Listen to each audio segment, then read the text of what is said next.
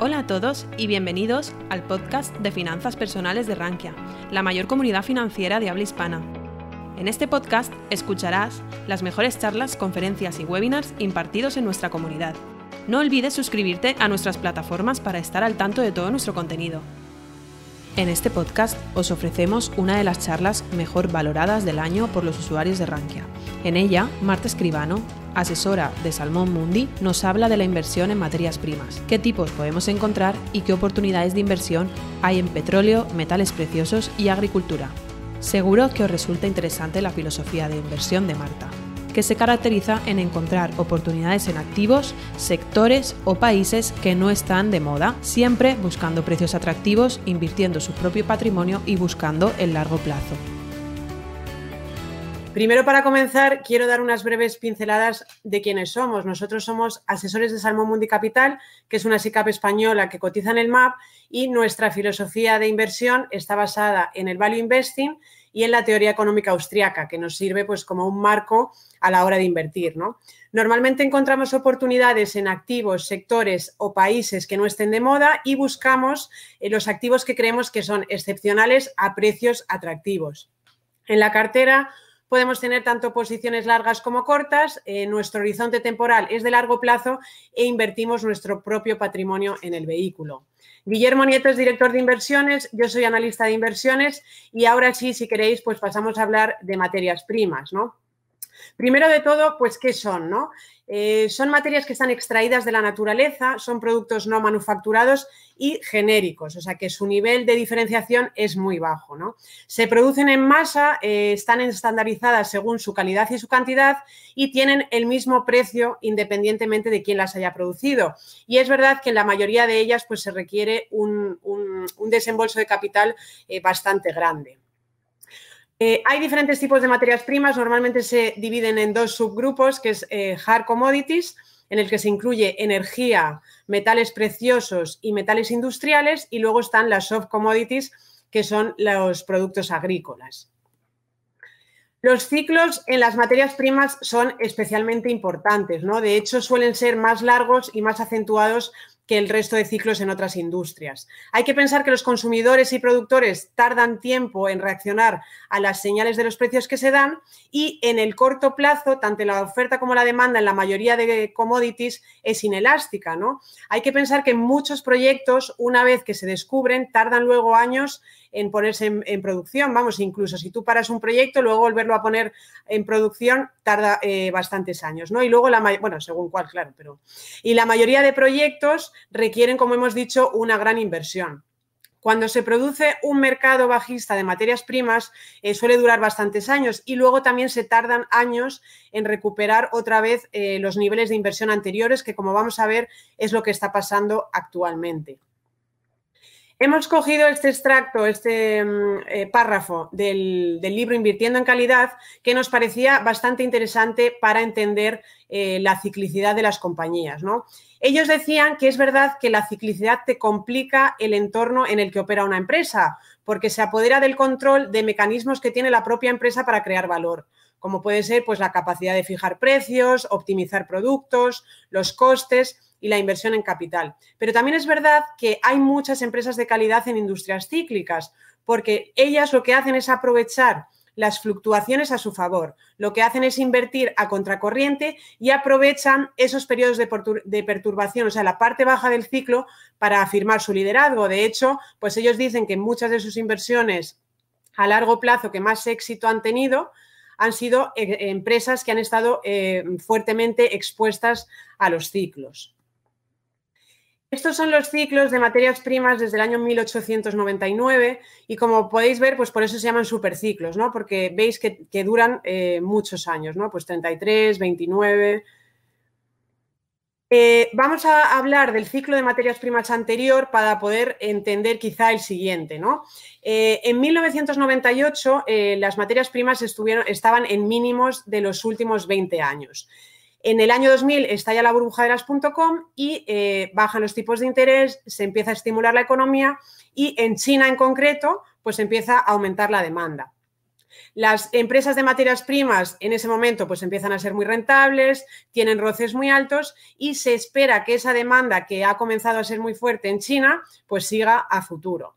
Con lo cual empieza a aumentar la inversión, cada vez hay más proyectos y entran nuevos productores al mercado. Por ejemplo, en minería, para que os hagáis una idea, pues entre el año 2000 y 2011 anualmente la producción creció un 20%.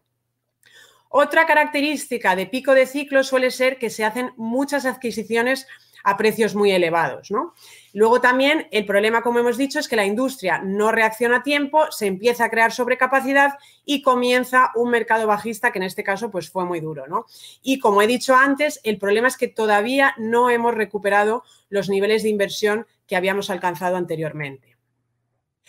Como veis, desde el año 1996 hasta el año 2008, las materias primas estuvieron subiendo durante 12 años consecutivos, pero a partir del año 2008 empezaron también a caer.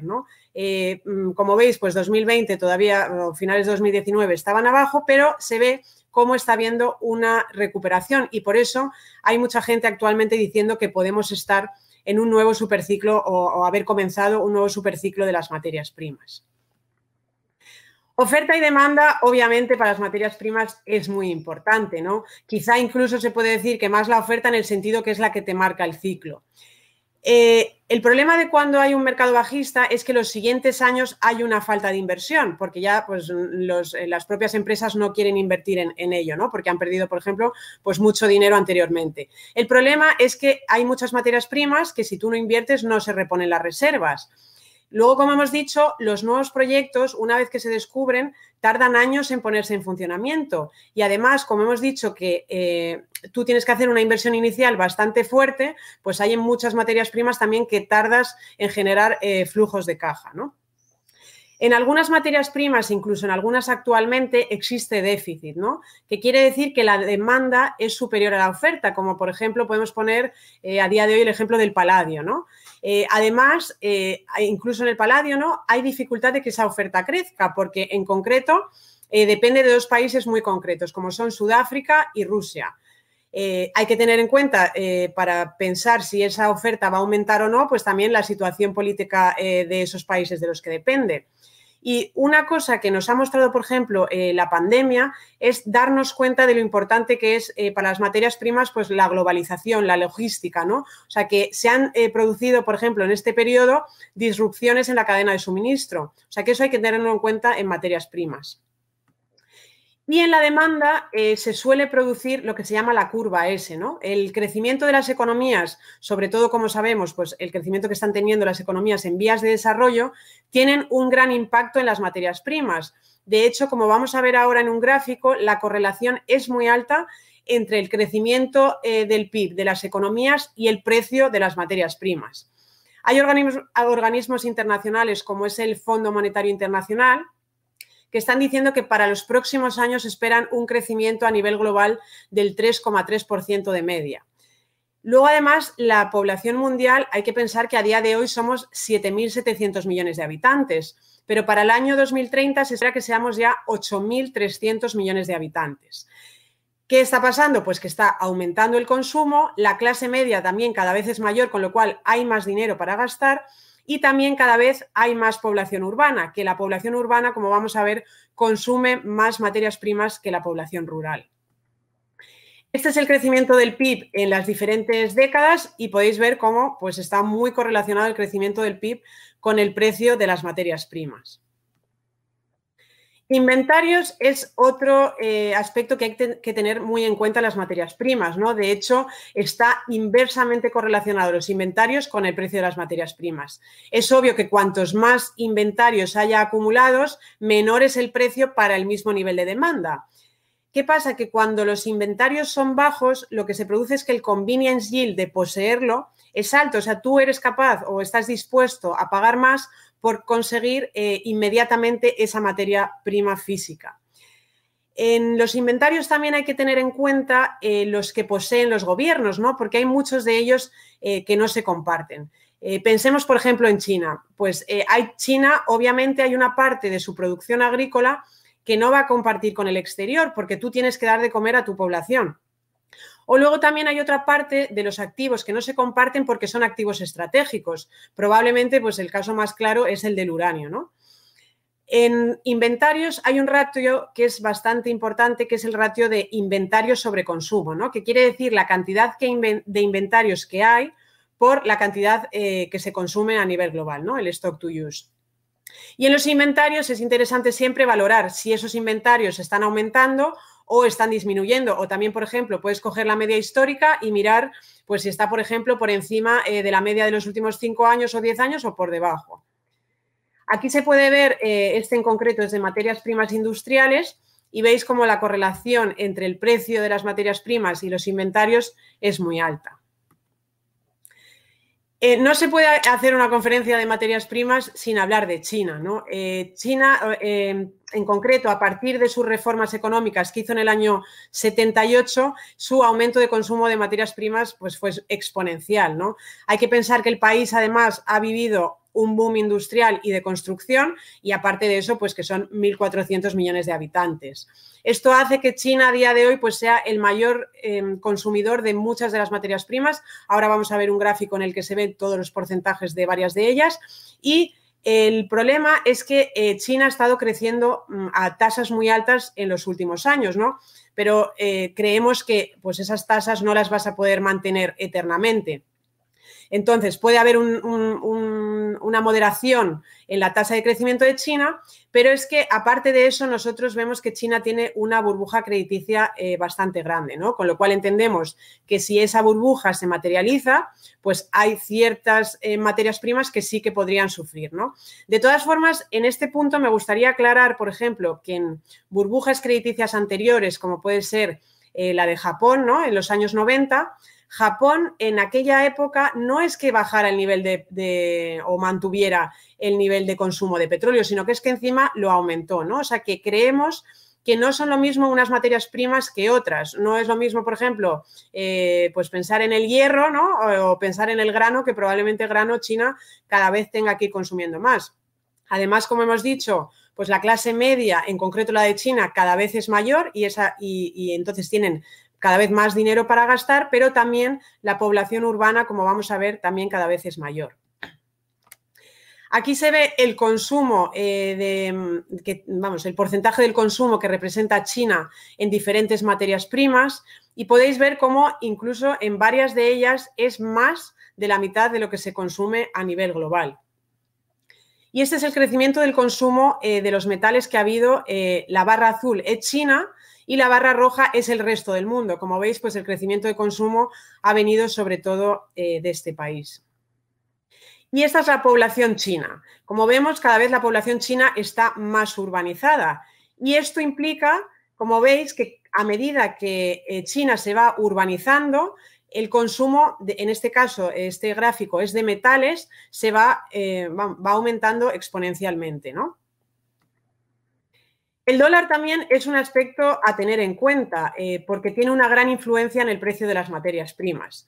Primero de todo porque las materias primas están denominadas en dólares, pero es que además el precio de las materias primas y el dólar tienen una correlación negativa. O sea, para intentar entenderlo, pues cuando el dólar se aprecia, eh, tu divisa local en la que produces esa materia prima está depreciada, tus costes son en moneda local, pero tú ingresas en dólares con lo cual, pues eh, el productor local tiende a producir más, con lo cual la materia prima, pues eso no es positivo, que produzcas más, ¿no? Sin embargo, cuando baja el dólar, eh, tus ingresos son en dólares, con lo cual no tienes incentivos para producir más. Aquí se ve la correlación negativa, eh, prácticamente perfecta casi, ¿no? Que tiene el dólar con las materias primas, y esta es la correlación que, tuvo cada materia prima eh, con el dólar y como veis, pues en la mayoría de ellas eh, es negativa. Y aparte de eso, las materias primas entre ellas están muy correlacionadas. Uno, mm, uno de los motivos, por ejemplo, es que el, el, petróleo, por ejemplo, es un coste muy importante para ellas. ¿no? Y como veis aquí, pues agricultura, energía y metales están muy correlacionados entre ellos. ¿Qué factores son importantes a vigilar a la hora de analizar una materia prima? Pues es muy importante saber en qué parte del ciclo nos encontramos, ¿no? Obviamente tú cuando quieres comprar es cuando están en la parte baja del ciclo. ¿Y cómo se puede saber, por ejemplo, que estamos en la parte baja del ciclo? Pues, por ejemplo, mirando los niveles de inversión que ha habido en los últimos años. Como vamos a ver luego, los niveles de inversión actualmente están muy bajos y se llevan muchos años invirtiendo poco, con lo cual entendemos que estamos en la parte baja del ciclo, ¿no? El crecimiento económico o si hay inflación o deflación en los próximos años, pues te va a afectar. El nivel de inventarios, como hemos dicho, es importante mirarlo también y qué cambios se están produciendo, o sea, si están subiendo o bajando esos inventarios. Es importante saber también eh, si la oferta está muy concentrada, ¿no? Porque como hemos dicho, por ejemplo, si está muy concentrada en ciertos países, pues es importante saber qué riesgos eh, geopolíticos tienen esos países. O, por ejemplo, también es importante saber cómo tienen esos países las cuentas públicas, ¿no? Porque si las cuentas públicas no están saneadas, eh, tiene más incentivo el, gobierno, pues por ejemplo, a aumentar los impuestos, ¿no? Y otra mm, eh, hecho, vamos, eh, cosa que nos parece relevante a nosotros es también mirar qué importancia tiene esa industria dentro del PIB del país, porque como es lógico, un gobierno va a intentar o va a tender a defender a las industrias que le pesan dentro de sus ingresos, ¿no? El petróleo, como hemos dicho, es un coste para la mayoría de las materias primas, con lo cual es importante tenerlo en cuenta. El dólar americano, como hemos visto, pues también está inversamente correlacionado con las materias primas y obviamente el clima o fenómenos meteorológicos te pueden afectar, ¿no? Imaginaros, por ejemplo, que hay un huracán en una zona donde se producen eh, un millón de barriles eh, diarios. Pues eso obviamente eh, va a hacer que el precio de la materia prima suba. ¿En qué entorno nos encontramos actualmente? Pues nosotros creemos, bueno, eh, es así, ¿no? Que nunca antes en la historia eh, se había creado tanto dinero por parte de los bancos centrales. El problema es que esto ha creado burbujas en muchas clases de activos, ¿no? Eh, si miramos la valoración de gran parte de los activos, estamos en niveles récord. nos podemos fijar, por ejemplo, en los bonos o en la renta fija, ¿no? que a día de hoy las rentabilidades son irrisorias eh, nos podemos fijar, por ejemplo, en la renta variable, ¿no? En concreto, en Estados Unidos, pues que a día de hoy está a CAPE, que es el PER de los últimos 10 años, de 37 veces, mientras que la media histórica de Estados Unidos había sido entre 16 y 17 veces. Eh, si miramos la renta variable a nivel global, pues eh, la medimos sobre PIB, estamos por encima ya del año 2007, que como sabéis, pues fue el año anterior a, que estallara la burbuja de Lehman. Y luego, pues entendemos que en este entorno de sobrevaloración general va a llegar un punto que los eh, inversores tengamos que buscar eh, alternativas, ¿no? Buscar activos en los que las valoraciones sean atractivas. Y no solo por eso se pueden fijar en materias primas, sino que es que a día de hoy, si miramos lo que pesan las materias primas dentro de las carteras, vemos que es muy poco, ¿no? Un ejemplo podría ser mirar eh, los ETFs de Estados Unidos. ¿no? Los ETFs de Estados Unidos es un mercado de aproximadamente 6 trillones de dólares de activos bajo gestión y eh, si lo miras, pues tienen eh, una asignación a materias primas de solamente el 2,2%. Ahora vamos a ver un gráfico. Perdón. Aquí se ve el precio de los activos, aquí incluye renta variable, renta fija y, e inmobiliario y podemos ver cómo pues estamos en máximos y esto es lo que os comentaba de los ETFs de Estados Unidos, ¿no? Como veis, la mayor parte son equities, luego hay una parte también importante de bonos, sin embargo, materias primas pesa muy poco. Si nos vamos a años como el 2010 o 2012, como veis, pues pesaba mucho más en las carteras. Este es el índice de materias primas, ¿no? Como hemos dicho antes, hubo, bueno, ha habido un mercado bajista muy duro desde el año 2008 y sin embargo, como veis, pues este año está eh, repuntando, que es por lo que hay personas que piensan que podemos estar en un, nuevo superciclo de materias primas. De hecho, eh, actualmente casi el 60% de las materias primas han subido más de un 50% en, el último periodo. Y si miramos activos reales contra activos financieros y lo comparamos contra la inflación, podemos ver cómo pues, activos reales todavía tiene potencial. Materias primas históricamente te ha protegido contra la inflación, ¿no? Eh, hay que pensar que si ahora vamos a ver un gráfico, si miramos las épocas inflacionarias, materias primas y oro lo han hecho muy bien, pero es que además lo han hecho mucho mejor que renta variable y renta fija, que en esas épocas, como vamos a ver, no se han comportado bien. Como hemos dicho, las políticas monetarias eh, de los bancos centrales han sido muy agresivas y actualmente hay un exceso de deuda que entendemos que los estados eh, van a necesitar quitarse, ¿no? Con lo cual entendemos que a medio largo plazo el gran riesgo que vemos es inflación, ¿no? Que salte la inflación. Pero es verdad que nosotros no descartamos que previamente pueda haber una ola deflacionaria y esto es debido a que vemos todavía muchos riesgos a nivel global, ¿no? Eh, si por pensar en algunos catalizadores, o sea, por qué podría eh, venir esa ola deflacionaria, pues algunos de ellos podría ser, por ejemplo, que las rentabilidades de los bonos subieran, ¿no? Como ha pasado, por ejemplo, en los últimos meses. O, por ejemplo, de esa burbuja crediticia de China que os he comentado, pues que se materializara, ¿no? Eso también pues, podría provocar una ola deflacionaria fuerte. Aquí podemos ver materias primas eh, y el oro, como en épocas de inflación, que es la barra eh, azul más oscura, se han comportado muy bien y, sin embargo, como veis, el S&P y el bono a 30 años americano eh, han bajado. Con lo cual, pues en épocas de inflación es obvio que materias primas y oro se comportan mucho mejor. Esto es eh, la década de los años 70, ¿no? que fue una época claramente inflacionaria. Y aquí podéis ver cómo pues en esa década el S&P 500 subió un 16%, pero sin embargo el IPC de Estados Unidos subió un 103%, ¿no? O sea, es obvio que la renta variable, o sea, el S&P 500 no te protegió contra la inflación. Inflación y petróleo, como veis, pues está muy correlacionado. Y actualmente lo que está pasando es que están subiendo el coste de los bienes y los materiales a las empresas. ¿no? Este en concreto es de las compañías de Estados Unidos y podéis ver cómo el crecimiento en esos costes ha subido a máximos de, los, últimos 47 años. Y aquí viene la pregunta eh, que mucha gente nos hace, ¿no? ¿Cómo es posible que los bancos centrales hayan impreso tanto dinero y, sin embargo, eh, no se haya creado inflación todavía. Eh, pues hay muchos estudios al respecto de esto. Hay, por ejemplo, Mervyn King, que fue el antiguo gobernador de Banco de Inglaterra, o, por ejemplo, la Fed de Minneapolis también tiene un estudio muy interesante sobre este tema, y se ve cómo en el corto plazo es verdad que agregados monetarios e inflación no está em, correlacionado. Pero, sin embargo, si te vas a periodos de 10 años o 20 años, este gráfico en concreto es de 10 años, podemos ver cómo la correlación entre agregados monetarios e IPC es prácticamente perfecta. Actualmente creemos eh, que materias primas es la clase de activo más infravalorada de todos. Eh, como he dicho, además, es que nos encontramos en un entorno de sobrevaloración en muchas clases de activos. Como hemos visto, pues eh, si coges acciones, bonos e inmobiliario, estamos prácticamente en máximos, ¿no? Sin embargo, eh, si tú miras activos reales y los comparas contra activos financieros, están en mínimos de 1925. Y si, por ejemplo, eh, cogemos materias primas y lo comparamos contra acciones, están más infravaloradas que en épocas como fueron eh, principios de los años 70 o finales de los años 90, en el que en esas épocas estaban muy baratas las materias primas, pero es que además en los siguientes años las materias primas subieron eh, de forma fuerte. ¿no?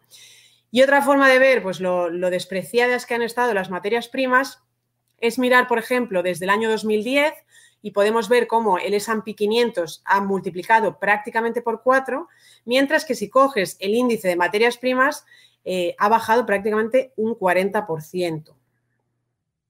Este es el gráfico que os comentaba, activos reales frente a activos financieros y podemos ver cómo estamos en mínimos de 1925, o sea, están muy despreciados.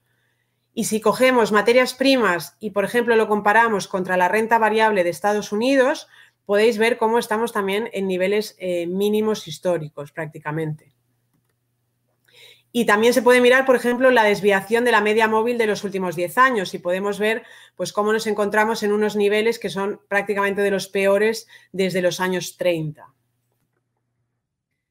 Nosotros eh, invertimos en materias primas sobre todo a través de compañías. ¿no? Eh, en general, estas compañías estamos encontrando muchas oportunidades porque además han sido eh, financieramente muy disciplinadas en la última década.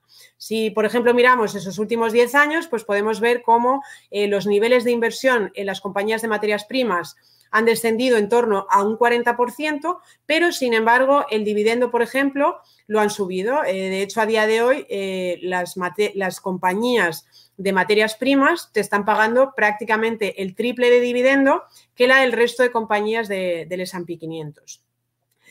En este gráfico se puede ver eh, las compañías de energía y metales comparadas contra el S&P 500 y podéis ver cómo estamos en mínimos de los últimos 100 años. Y esta es la, este gráfico es de la última década eh, de materias primas, ¿no? Y se puede ver cómo pues, eh, sus niveles de inversión han bajado un 40%, pero sin embargo el dividendo lo han aumentado. De hecho, podéis ver cómo el dividendo actualmente de las compañías de materias primas, como decíamos, es prácticamente el triple que la de la media de las compañías, eh, del resto de compañías del S&P 500. ¿Qué factores es importante eh, vigilar, por ejemplo, a la hora de comprar una compañía de materias primas? Una de las cosas más importantes quizá es eh, que tenga unos costes bajos. Entendemos que si tú tienes el productor más eficiente, o sea, el lowest cost producer de la industria, pues eh, estás mucho más protegido que teniendo, por ejemplo, uno que produce a, costes muy altos. ¿no? Luego, eh, que tengan, por ejemplo, activos de mucha calidad. Nosotros, por ejemplo, en Salmon Mundi siempre intentamos eh, pues comprar empresas líderes que tengan, por ejemplo, proyectos de los mejores del mundo o las mejores minas del mundo, ¿no? Por ejemplo. Luego, que tengan vida de las reservas largas. Cuanto más largas, obviamente, mejor. Que tengan poca deuda es muy importante también, por ejemplo, vigilar las decisiones de inversión, ¿no? Una forma de mirarlo, por ejemplo, pues puedes ver los ciclos de materias primas y ver en qué parte, o sea, los niveles de inversión que tuvieron en cada parte del ciclo, ¿no? Tú quieres unos directivos que sean capaces de invertir, por ejemplo, en la parte baja del ciclo y, sin embargo, que no hagan excesos o no hagan adquisiciones eh, a unas valoraciones enormes en la parte alta del ciclo. Eh, es muy importante ver el equipo gestor que tenga buena trayectoria, ¿no? tanto a nivel financiero, o sea, que no hayan endeudado las compañías eh, muchísimo en las peores épocas y que luego pues también sean buenos a nivel, por ejemplo, si eres un minero, pues que seas bueno a nivel geológico. Y en concreto las minas, pues también, por ejemplo, eh, que tenga una ley elevada, ¿no? Que, por ejemplo, que por cada tonelada de tierra que tú muevas consigas extraer el máximo mineral posible. Y dentro de este entorno, ya habiendo explicado materias primas, eh, encontramos eh, muchas oportunidades. ¿no? Vamos a centrarnos en concreto en petróleo, oro y agricultura. En petróleo, en la oferta vemos que puede haber, un problema a futuro. ¿no? Eh, sobre todo hay un problema en, en los niveles de inversión. Si cogemos del año 2014 al año 2016, los niveles de inversión en petróleo descendieron un 50%. Es verdad que los siguientes años, pues más o menos estuvieron planos, pero el año pasado ya otra vez volvió a descender la inversión un 34% y para este año se espera que la inversión todavía siga descendiendo más. Luego, además, hay que pensar que en el petróleo eh, los años que no inviertes van a tu lado, en el sentido que hay un declino anual que se produce de forma natural. ¿no? En el petróleo convencional, entre un 4 y un 5% eh, de los pozos se agota anualmente y eso tienes que reponerlo. Si no inviertes, no lo puedes reponer. De hecho, el año pasado se vio cómo el ratio de reposición de reservas orgánicas de las mayores petroleras, eh, quitando Arabia Saudí, o sea, quitando Aramco, fue de menos 45%, o sea, no se eh, eh, repusieron las reservas. Aquí se ve los niveles de inversión en upstream de petróleo y gas y podéis ver cómo eh, pues en 2014 se tocó pico, a partir de ahí no ha hecho más que bajar y como veis las expectativas para los próximos años todavía están muy alejadas de lo que fueron niveles de máximos anteriores. Y es obvio que hablar de petróleo, pues tenemos que mencionar el fracking, ¿no? Eh, porque ha sido, ha sido una revolución para, el sector. Eh, ha añadido 8 millones de barriles que anteriormente no existían, pero hay que pensar que el fracking es una técnica que se conocía anteriormente y que si fue posible implementarla fue gracias a, los tipos de interés tan bajos. El fracking, hay que pensar que en los últimos años ha supuesto aproximadamente un 75% del crecimiento de petróleo y además se espera que para los eh, próximos años sea también el segmento que más crezca. El problema que nosotros vemos es que el, fracking no ha generado eh, flujo de caja libre positivo en los últimos 10 años. Entonces entendemos que no puedes basar todo tu, eh, las expectativas de crecimiento futuras a una fuente que no ha generado free cash flow. Es una, vamos, el sale ha vivido prácticamente de la financiación y esa financiación lleva unos años ya que se está secando, ¿no? Y el problema, si decíamos que existe un declino en petróleo convencional, el problema es que el declino en fracking es de media de un 30% anual, o sea que es mucho más grave el no reponer reservas. Además, en fracking eh, estamos viendo cómo está habiendo ya problemas operativos, ¿no? De hecho, los pozos nuevos eh, que se están construyendo, eh, varios de ellos pues, han interferido ya con pozos antiguos y para que os hagáis una idea, 2019 fue el primer año de la historia en que la productividad del fracking cayó. Aquí podemos ver el flujo de caja libre que han eh, generado las empresas de fracking y como veis pues ha sido negativo, o sea, no han conseguido generar free cash flow en los últimos 10 años. Y los niveles de financiación, como decimos, que el fracking ha vivido la financiación, el problema es que la financiación, como veis, desde el año 2014 no ha parado de bajar. Y como veis, la producción de petróleo de Estados Unidos, pues la mitad eh, depende del fracking, con lo cual, pues si el fracking tuviera problemas, eh, podría haber problemas en la oferta. Y es verdad que hay que mencionar la demanda, porque eh, la demanda en los peores momentos del coronavirus llegó a caer un 30%, ¿no? Con los peores lockdowns que fueron en marzo y abril aproximadamente, ¿no? El tema, o sea, lo positivo que vemos es que actualmente ha recuperado en torno a un 95% de los máximos que se habían alcanzado prepandemia, que fueron en el año 2019 y fueron aproximadamente 100 millones de barriles diarios.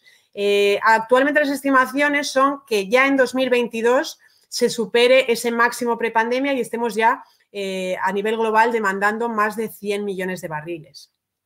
También nos podemos fijar en China, que su demanda está siendo mucho mayor que lo que fue en años anteriores. En concreto, en 2021, pues si miramos marzo, eh, se consumieron en China 2,5 millones de barriles más que lo que se había consumido en marzo de 2020. Y de hecho, eh, eh, había un, paper de S&P Global que decía que espera que la demanda de petróleo de China crezca este año entre un 3,5 y un 4,5%. Además, eh, otro aspecto positivo es que, como veis en este gráfico, en la pandemia, pues eh, los inventarios de petróleo habían aumentado. Este gráfico en concreto es de los países de la OCDE. Y veis cómo habían aumentado mucho. Pero si os fijáis, a día de hoy ya otra vez estamos eh, prácticamente en los niveles anteriores a la pandemia. Y los inventarios de petróleo y el, y el, precio del petróleo, como veis, están inversamente correlacionados, pero la correlación, como veis, es muy alta. Aquí nos vamos a fijar en las importaciones de petróleo de China. Las barras rojas son las importaciones de petróleo de China en 2019 y las azules en 2020. Y se puede ver cómo las importaciones de petróleo de China en el año 2020 fueron un 9,5% superiores que al año 2019. Y hay que tener en cuenta que el año 2020 fue el año de la pandemia. En compañías de petróleo estamos viendo eh, oportunidades, ¿no? De hecho, están eh, baratas con respecto al precio del petróleo. Si, por ejemplo, miramos a EV-EBITDA, eh, nos podemos, ver ahora en un gráfico cómo es el sector más barato del S&P 500.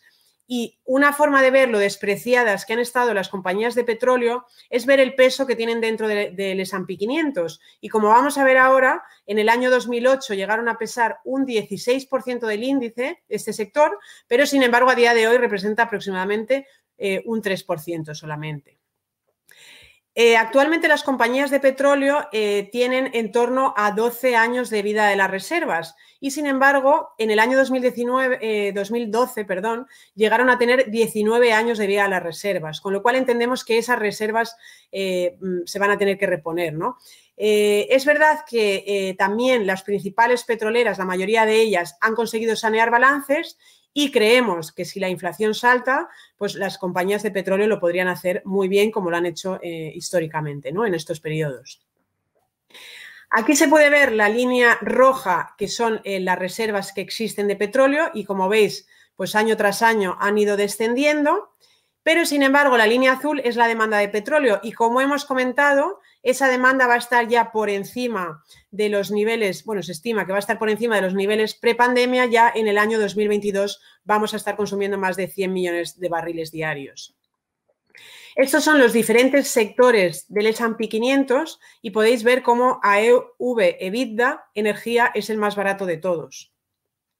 Y este es el comportamiento de los diferentes sectores en, en la última década y podéis ver cómo pues, energía ha estado muy despreciada.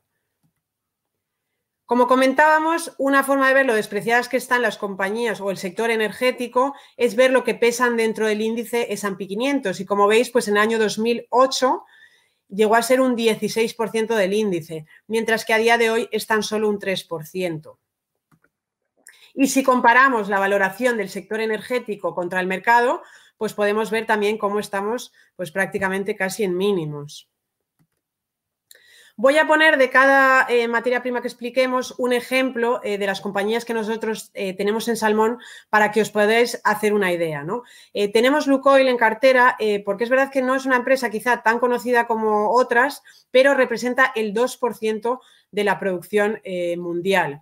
Está controlada por su consejero delegado y por un vice president y como podéis ver, pues eh, los ratios a día de hoy, o sea, la valoración es muy atractiva y de hecho te está pagando también una rentabilidad por dividendo que es casi el 9% para 2021.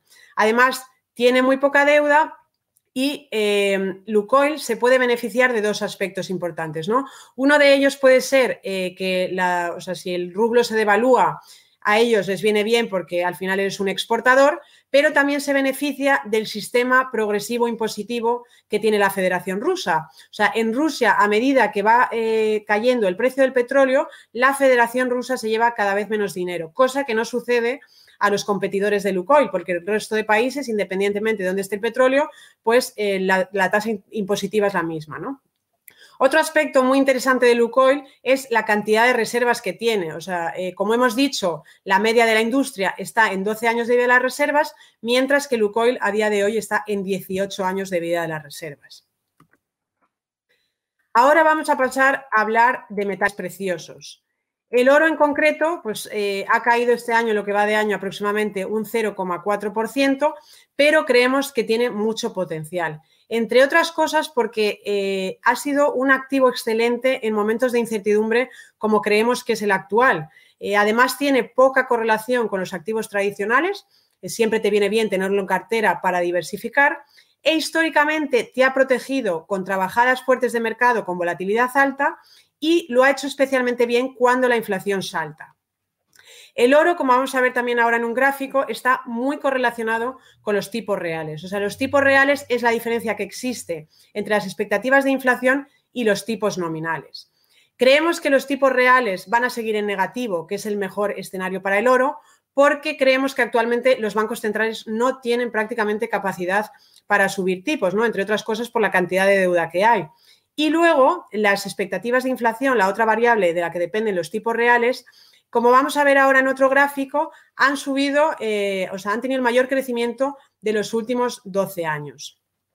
Actualmente, o sea, en 2021, la demanda física del oro, o sea, monedas y lingotes, ha subido bastante, pero es verdad que la de ETFs se ha visto resentida, pero hay que tener en cuenta que 2020, 2019 y 2018 fueron años excepcionalmente buenos para la compra, o sea, para los ETFs físicos de oro, ¿no? Eh, de hecho, pensamos que a futuro esta tendencia va a seguir y no hay más que ver que el año pasado, por ejemplo, China creó ocho nuevos ETFs eh, de oro físico. Aquí se ve la correlación tan alta que existe entre los tipos reales y el oro, ¿no? Eh, el oro, su escenario ideal son los tipos reales negativos. Cuando están en negativo, el oro se comporta muy bien. ¿Qué ha pasado este año? Que a principios de año, como veis, pues los tipos reales se hicieron menos negativos, con lo cual eso no fue bueno para el oro. Sin embargo, como se puede apreciar también en el gráfico, en, en el último periodo sí que se han hecho más negativos, con lo cual por eso también el oro ha repuntado. Y como decíamos, los tipos reales dependen de las expectativas de inflación. Y como veis, las expectativas de inflación han subido, eh, eh, o sea, ha tenido el mayor crecimiento de los últimos 12 años. En épocas en las que salta la inflación, como podéis ver, eh, el oro se comporta muy bien, o sea, quizá mejor el petróleo y materias primas, pero oro también tiene un comportamiento excelente, mientras que podéis ver cómo pues, renta variable y renta fija no se comportan bien. El oro históricamente, además, ha demostrado durante miles de años que puede conservar el poder adquisitivo y actualmente estamos viviendo una época en la que las monedas fiduciarias no paran de devaluarse. ¿no? Eh, de hecho, en el gráfico se ve cómo desde el año 2000 hasta el año 2020 llevamos 20 años en, en las que las divisas fiduciarias, o sea, puede ser el dólar, euro, yuan, yen, la mayoría de ellas se han depreciado un 80% o más en los últimos 20 años, con lo cual entendemos que en este escenario todavía el oro eh, tiene más sentido, ¿no? Como si dijéramos. El oro, además, como hemos dicho, está muy poco correlacionado con los, eh, o sea, tiene una correlación baja con los activos tradicionales, ¿no? Entonces, el hecho de tenerlo en cartera también te viene bien para diversificar. En este gráfico se muestran eh, las diferentes crisis que ha habido desde el año 1929 y se puede ver cómo el oro en esas crisis, la mediana del oro, le ha sacado a la mediana del S&P 500 prácticamente un 28%. La oferta del oro en general está geográficamente muy distribuida, eh, aproximadamente el 70% viene de minería y el 30% de, reciclaje, aunque es obvio pues, que esto según el año o según el precio del oro eh, varía. ¿no? 2019 fue el primer año en el que disminuyó la producción anual de oro, cosa que no había pasado desde el año 2008. Y es verdad que a pesar de ese aumento que ha habido en el precio de los metales en los últimos años, estamos viendo que las mineras no están destinando eh, dinero a la inversión. De hecho, como vamos a ver, pues están destinando menos de la mitad eh, a inversión que lo que destinaron en el pico de 2012.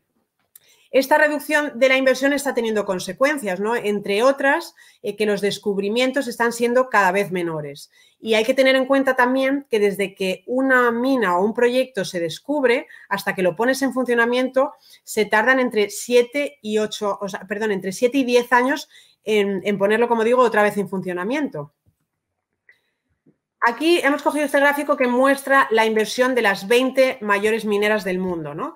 Podéis ver cómo en este caso eh, se hizo pico pues, en el año 2012, a partir de ahí ha descendió hasta el año 2017 aproximadamente y es verdad que a partir de ahí, como veis, pues empezó a repuntar un poco, pero eh, estamos en el año 2021 y se ve como todavía los niveles de inversión son prácticamente la mitad de lo que fueron en pico de 2012. Este gráfico, si miramos la línea naranja, es lo que se está destinando a exploración en mineras de oro. Como veis, ha descendido tanto que está provocando que las líneas, las barras azules, que son los descubrimientos de oro, sean cada vez menores. Y ahora viene, como si dijéramos, la pregunta del millón, ¿no? Muchas veces nos preguntan, o sea, ¿cuál, podría ser el precio del oro? O sea, nosotros directa, o sea, no, no tenemos un precio exacto eh, de lo que podría, de cuál podría ser el precio del oro. ¿no? Lo que sí es verdad es que creemos que se le puede asignar valor de formas muy diferentes. Una de ellas, por ejemplo, podría ser compararlo con el, eh, el, balance de los bancos centrales. ¿no? En concreto, este gráfico compara el balance de la Reserva Federal de Estados Unidos contra el precio del oro. Como veis, hasta el año 2013 fue muy correlacionado, sin embargo, a partir de ese año el balance de la Reserva Federal ha subido mucho más que el oro, con lo cual entendemos que el oro todavía tiene mucho potencial al alza. Si miramos, por ejemplo, también eh, la cantidad de oro que respalda la base monetaria, podéis ver mm, cómo no estamos en mínimos históricos, pero casi, ¿no? Con lo cual, eh, por ejemplo, eh, podéis ver ahí los niveles de 2008. Si alcanzara esos niveles otra vez, pues el oro tendría todavía mucho potencial al alza. Y otra forma, por ejemplo, de asignarle un valor al oro podría ser compararlo con los índices financieros. Uno de ellos, eh, por ejemplo, el ratio quizá más típico es el Dow to Gold, ¿no? Comparar el Dow Jones contra el oro y podéis ver cómo el oro, pues también en, épocas anteriores había alcanzado niveles muy superiores, con lo cual también te da visión del potencial que todavía a día de hoy tiene el oro. Nosotros, eh, es verdad que tenemos una pequeña parte de oro físico, pero realmente donde más peso tenemos es en mineras de oro, porque creemos que a día de hoy, como vamos a ver, están más atractivas que el propio oro en sí. Eh, actualmente las mineras de oro se encuentran en un entorno muy favorable. Hay que pensar que les han aumentado los ingresos en los últimos años porque por esas subidas que ha habido del precio del oro pero es que además han conseguido, a pesar de que suba el precio del oro, mantener los costes controlados, cosa que como vamos a ver en otras épocas que había subido el precio del oro, ellas no habían conseguido mantener los costes, ¿no? Pero ahora sí. El año pasado, eh, como, están consiguiendo mantener los costes, consiguieron eh, márgenes récord. Y de hecho, si miramos pues, eh, márgenes operativos o miramos el PER y comparamos las mineras de oro contra el resto de sectores del S&P 500, vamos a ver cómo las mineras de oro están mucho más atractivas. Además, lo bueno que tiene es que muchas de ellas tienen actualmente una situación financiera muy robusta, han conseguido reducir eh, la deuda Y es verdad que el precio del oro ha subido en los últimos años, pero creemos, como hemos dicho, que todavía tiene mucho potencial al alza y también las mineras de oro se podrían beneficiar no solo de esas subidas del precio del oro, sino también de que las divisas locales donde ellas tienen las minas, por ejemplo, pues se devalúen, ¿no? Porque ellos luego ingresarían en dólares. Aquí se ve eh, la línea azul clarita, que es el precio del oro, y podéis ver cómo pues, ha repuntado el precio del oro, sin embargo, las mineras de oro han conseguido mantener eh, los costes eh, en, ese nivel, ¿no? Pues, sin embargo, como veis, pues en otras épocas en las que había subido el precio del oro, las mineras de oro habían subido también los costes. ¿Qué pasa? Gracias a, poder haber mantenido esos costes, se está provocando que los márgenes el año pasado fueran, de hecho, los márgenes récord eh, históricos. Y también en las mineras de oro estamos viendo cómo están reduciendo la deuda, ¿no? De hecho, actualmente, si cogemos el ratio de deuda sobre activos, se puede ver cómo mineras de oro, bueno, y en este gráfico es mineras de oro y mineras de plata, se puede ver cómo son el activo em, que, o sea, que menos deuda tiene sobre activos comparado con el resto. Como comentaba, si cogemos los diferentes sectores del S&P 500 y, lo, y, miramos los márgenes operativos y el PER, como podéis ver, pues las mineras de oro eh, figuran eh, excepcionalmente bien. Y luego, pues es obvio que las mineras de oro no son el oro, ¿no? En las mineras de oro eh, tienes más volatilidad, tienes un riesgo operativo que no tiene, pues a lo mejor tener el propio oro, ¿no? Pero hay que pensar que ante subidas del precio del oro, a las mineras de oro les mejoran mucho los márgenes.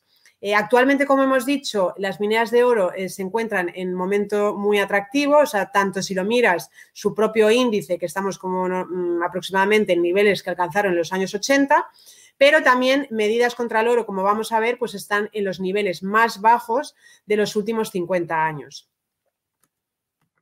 Aquí se puede ver el índice de mineras de oro. Como he comentado, pues estamos en niveles de eh, aproximadamente de los años 80, o sea que todavía tiene potencial. Y si lo comparamos con las mineras de oro contra el oro, vemos como las mineras de oro actualmente eh, pues están más atractivas. ¿no? De hecho, eh, como he comentado, pues en Salmón Mundi le estamos dando más peso a mineras de oro por, esto mismo. ¿no? Y como vemos, pues están en uno de los niveles mínimos que se han alcanzado desde los años 40. Estos son los diferentes mercados alcistas que han existido eh, en los últimos años. ¿no? Y podemos ver cómo eh, la, o sea, la, flecha roja es donde nos encontramos actualmente y se ve cómo otros mercados alcistas de las mineras de oro, eh, las mineras de oro han alcanzado valoraciones mucho más altas que las que tenemos actualmente, con lo cual entendemos que todavía pues, nos encontramos a medio camino de lo que puede ser el mercado alcista de las mineras de oro. Y como hemos hecho en petróleo, pues voy a contar una de las mineras de oro que tenemos en Salmon Mundi para que os podáis hacer una idea de, qué es lo que buscamos. ¿no? Eh, Polius es una minera de oro rusa que tiene mm, todas sus minas en Rusia y actualmente pues tiene 22 años de vida de las reservas con una muy buena ley de 1,8 gramos por tonelada. Además, Polius es el productor de las Major que más barato produce. Está produciendo a 604 dólares la onza. Y, como sabréis, actualmente el oro está en torno a 1.900 dólares. Eh, ¿Esto que está provocando? Pues que también tenga los mejores márgenes eh, del sector. De hecho, el año pasado tuvo unos márgenes sobre vida del 74%. Y no solo es que Polius sea una minera increíble con minas ya actualmente produciendo muy buenas, sino que además vemos mucho potencial eh, porque tiene un depósito que es Sukhoi Log, que es uno de los mejores del mundo. Eh, probablemente le va a entrar en, producción en el año 2027 y esperan que produzca 2,3 millones de onzas anuales eh, tiene aproximadamente eh, actualmente 40 millones de onzas en reservas, siendo uno de los más grandes del mundo, y además tiene una muy buena ley, incluso superior a la que tiene ahora el grupo Polius, de 2,3 gramos por tonelada. O sea que es muy buena compañía, pero es que además tiene unas perspectivas de poder crecer enormes. Y ahora, por último, vamos a pasar a agricultura. Es verdad que las materias primas eh, agrícolas, como sabéis, pues han repuntado en, este último tiempo, ¿no? Pero si las miras a precios reales todavía siguen estando muy deprimidas. Nosotros siempre decimos que vemos un problema estructural en China. Hay que pensar que China tiene prácticamente el 20% de la población global, pero solamente cuenta con el 7% de la tierra arable del mundo. Con lo cual entendemos que eh, China probablemente se va a tener que transformar en un mayor importador a futuro. Y no solo a futuro, porque como estamos viendo ya está aumentando las importaciones de materias primas agrícolas de forma exponencial. Eh, si, por ejemplo, cogemos las importaciones que hizo de grano y de cereales en 2020, fueron un 71% mayores que las que realizó en el año 2019. Este gráfico muestra eh, la población eh, mundial, que es la línea negra, y podéis ver cómo la población mundial eh, ha ido creciendo año tras año. Sin embargo, la línea azul clarito, que es la tierra arable del mundo, como veis, no ha parado de descender en los últimos años. Estas son las importaciones eh, de materias primas agrícolas que hizo China en el año 2020. Y podéis ver cómo, por ejemplo, pues, eh, trigo aumentó un 154%, en maíz 136%. O sea que estamos viendo cómo las importaciones de materias primas agrícolas en China se están disparando.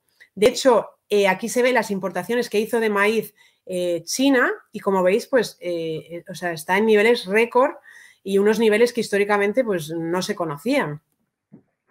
Y pasando a hablar en general del precio de la comida, a nivel global también ha aumentado mucho, ¿no? Como podemos ver aquí, está actualmente los precios de la comida en los máximos desde 2014. Y nosotros, ¿cómo estamos intentando eh, jugar esto? ¿no? O sea, pues lo estamos intentando a través de fertilizantes. ¿Por qué? Porque los fertilizantes están muy correlacionados con el precio de la comida. Como hemos dicho, el precio de la comida actualmente está en, máximos aproximadamente de, los, de, hace nueve años. ¿no? Esto está provocando que actualmente los eh, agricultores tengan, eh, o sea, para ellos sea muy asequible poder comprar fertilizantes. Y aparte de eso, es que las eh, compañías de fertilizantes, si las comparamos contra el resto de compañías del MSCI World, podemos ver cómo están mucho más atractivas. De hecho, su PER actualmente pues, es en torno a un 40% menor y, por ejemplo, su rentabilidad por dividendo es casi el doble de las compañías de fertilizantes que la del resto de compañías del MSCI World. Aquí vemos la correlación tan alta que existe entre el precio de la comida y los precios de los fertilizantes, con lo cual, pues, eh, fertilizantes puede ser una buena forma de jugar esto.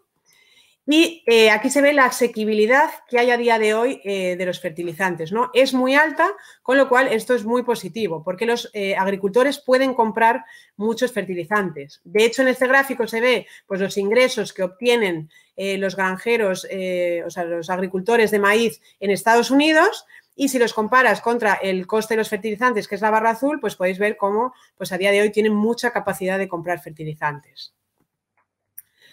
Nosotros en cartera tenemos Nutrien porque es eh, la compañía líder mundial de fertilizantes. De hecho, es el mayor productor de potasa, que es como aproximadamente un 21% de la producción mundial. Y eh, la potasa en concreto creemos que es eh, el mejor fertilizante, en el sentido que es el que mayores barreras de entrada tiene tanto por la cantidad de años que tardas en abrir una mina de potasa como por eh, las necesidades de inversión que tiene eh, las minas de potasa comparadas con otros fertilizantes. Eh, Nutrien además se sitúa en la parte baja de costes y uno de los aspectos positivos que vemos en Nutrien es que podría añadir sin prácticamente inversión adicional 5 millones de toneladas de, de, potasa al mercado. ¿no?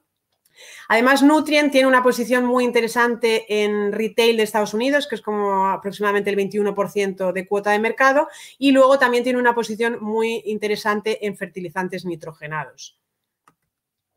Y ya por concluir, eh, decir que actualmente vemos una sobrevaloración en la mayoría de activos, como hemos visto si juntamos renta variable, renta fija e inmobiliario, estamos en máximos y esto entendemos que va a llevar a los inversores buscar eh, alternativas. Las materias primas en concreto eh, diversifican, eh, se comportan diferente al resto de activos tradicionales y de hecho se han comportado de forma excelente en, periodos inflacionarios, con, lo cual te pueden proteger si la inflación salta. En los últimos años las políticas monetarias han sido tan agresivas y los déficits sobre gastos actuales son tan elevados que creemos que el gran riesgo a futuro es la inflación, aunque es verdad que, como he dicho, pues vemos que puede haber una deflación, pero el gran riesgo, seguimos pensando, que a futuro es la inflación. Muchas materias primas, eh, como hemos visto, están teniendo problemas de oferta porque en los últimos años se ha invertido muy poco y hay que pensar que muchas de ellas para volver a ponerlas en marcha hacen falta años, con lo cual entendemos que se, podría crear, eh, se podrían crear cuellos de botella y las materias primas eh, subir de forma fuerte. ¿no? Y luego, aparte, hay que pensar que actualmente las materias primas son eh, la clase de activo pues probablemente más barata de todas que existe. si comparamos activos reales contra activos financieros, están en mínimos de 1925 y aparte de eso, nosotros en Salmón Mundi invertimos eh, sobre todo en compañías de materias primas eh, que sean líderes mundiales. Eh, estamos encontrando compañías que tienen balances muy saneados y que tienen fundamentales muy buenos y creemos que lo pueden hacer muy bien al futuro. Si te ha gustado nuestro podcast, te invitamos a que nos lo cuentes en los comentarios. Además, no olvides suscribirte a través de tu plataforma favorita o el blog Rankia Podcast para estar al día de todas las novedades.